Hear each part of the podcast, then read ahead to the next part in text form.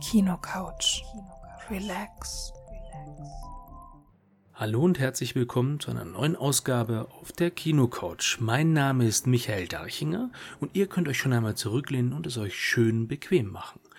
Heute wird es um eine Kritik gehen und zwar um den Film der am 15.03. in deutschen Kinos erscheint. Also wir haben heute eine Folge, die sowohl für die Cineasten unter euch gedacht ist, als auch für die Zocker. Es geht nämlich ganz konkret um Tomb Raider. Ja, und was ich davon halte, das hört ihr jetzt.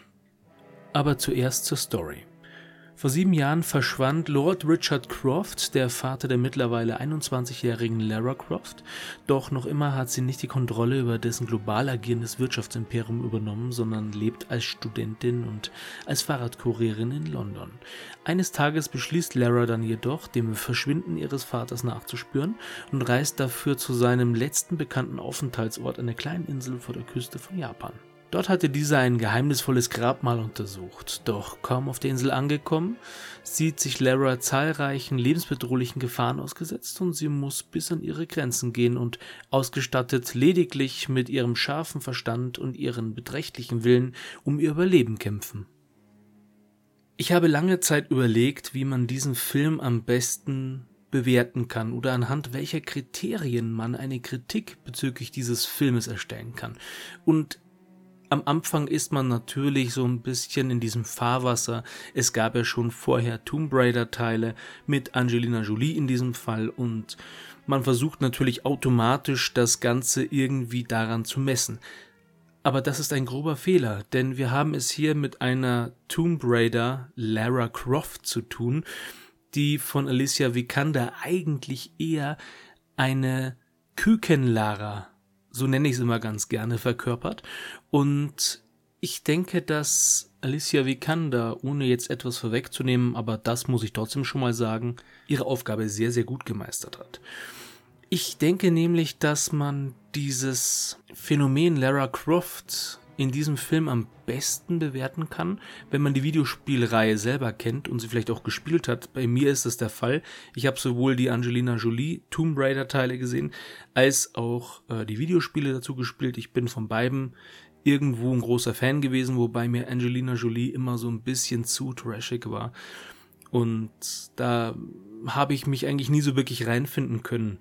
Aber Tomb Raider alleine als Titel, das fand ich schon immer sehr spannend und gut gelöst. Da steckt so ein bisschen in mir der kleine Indiana Jones drin, der auch Archäologie studiert hat und sich mit diesen Themen gerne auseinandersetzt. Also, um jetzt meine Bewertung ein bisschen vorwegzunehmen, ich bin der Überzeugung, dass Lara Croft von Alicia Vikander sehr authentisch verkörpert wurde. Denn man hat auf der einen Seite gleich eine Lara Croft, die gleich zu Beginn an Rückschläge erleiden muss und damit nicht wirklich zurechtkommt, das alles in sich so ein bisschen hineinfrisst und diesen Tod von ihrem Vater irgendwie nicht verkraften kann. Und sie wirkt sehr weinerlich und sie hinterfragt ihr eigenes Schicksal. Und was noch dazu kommt, sie will diese Rolle, die ihr im Croft Imperium zukommt, einfach nicht übernehmen. Auf der anderen Seite ist sie aber trotzig.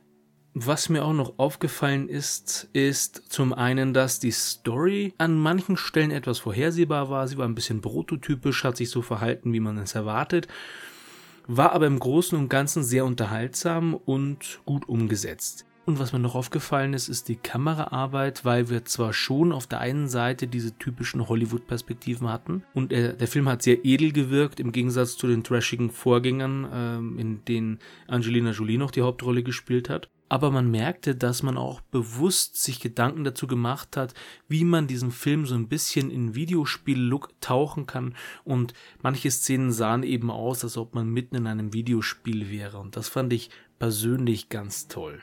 Da gab es so typische Videospielelemente wie zum Beispiel das Entlanghangeln an einer Rinne oder zu erwartende Quicktime-Events, von denen man ausging, dass man jetzt gleich reagieren muss. Zocker werden an dieser Stelle genau wissen, wovon ich rede. Quicktime-Events sind solche unvorhersehbaren Tastenkombinationen, die man drücken muss. Und das kommt dann immer, wenn es im Videospiel eine Videosequenz gibt oder ähnliches. Die Musik, die war auch im Großen und Ganzen sehr angenehm, hat aber an manchen Stellen manchmal etwas überspitzt gewirkt, war aber noch im vertretbaren Rahmen. Die Locations haben mir auch sehr, sehr gut gefallen. Die waren wunderbar gewählt. Man fühlte sich so, als ob man mitten auf der Schatzsuche dabei wäre. Und was man auch noch loben muss an dieser Stelle, ist der hervorragende Kindercast. Denn Lara Croft hat natürlich in dem Fall eine Metamorphose durchgemacht. Und man hat dann immer so einen so einen Rückgriff, so eine Analepse zu vergangenen Ereignissen. Und da hat man dann gesehen, dass die ganz, ganz junge Lara Croft, also im Alter von sechs bis acht Jahren, schon sehr sturköpfig war oder äh, die 12, 13, 14-jährige Lara Croft ungefähr in diesem Altersspektrum muss es sich bewegen, auch damals schon sehr diszipliniert war und mit Pfeil und Bogen geübt hat. Und ich hatte das Gefühl, dass es auch wirklich Lara Croft ist und sie sah ja auch gewissermaßen ähnlich. Da kann man eigentlich nicht groß meckern.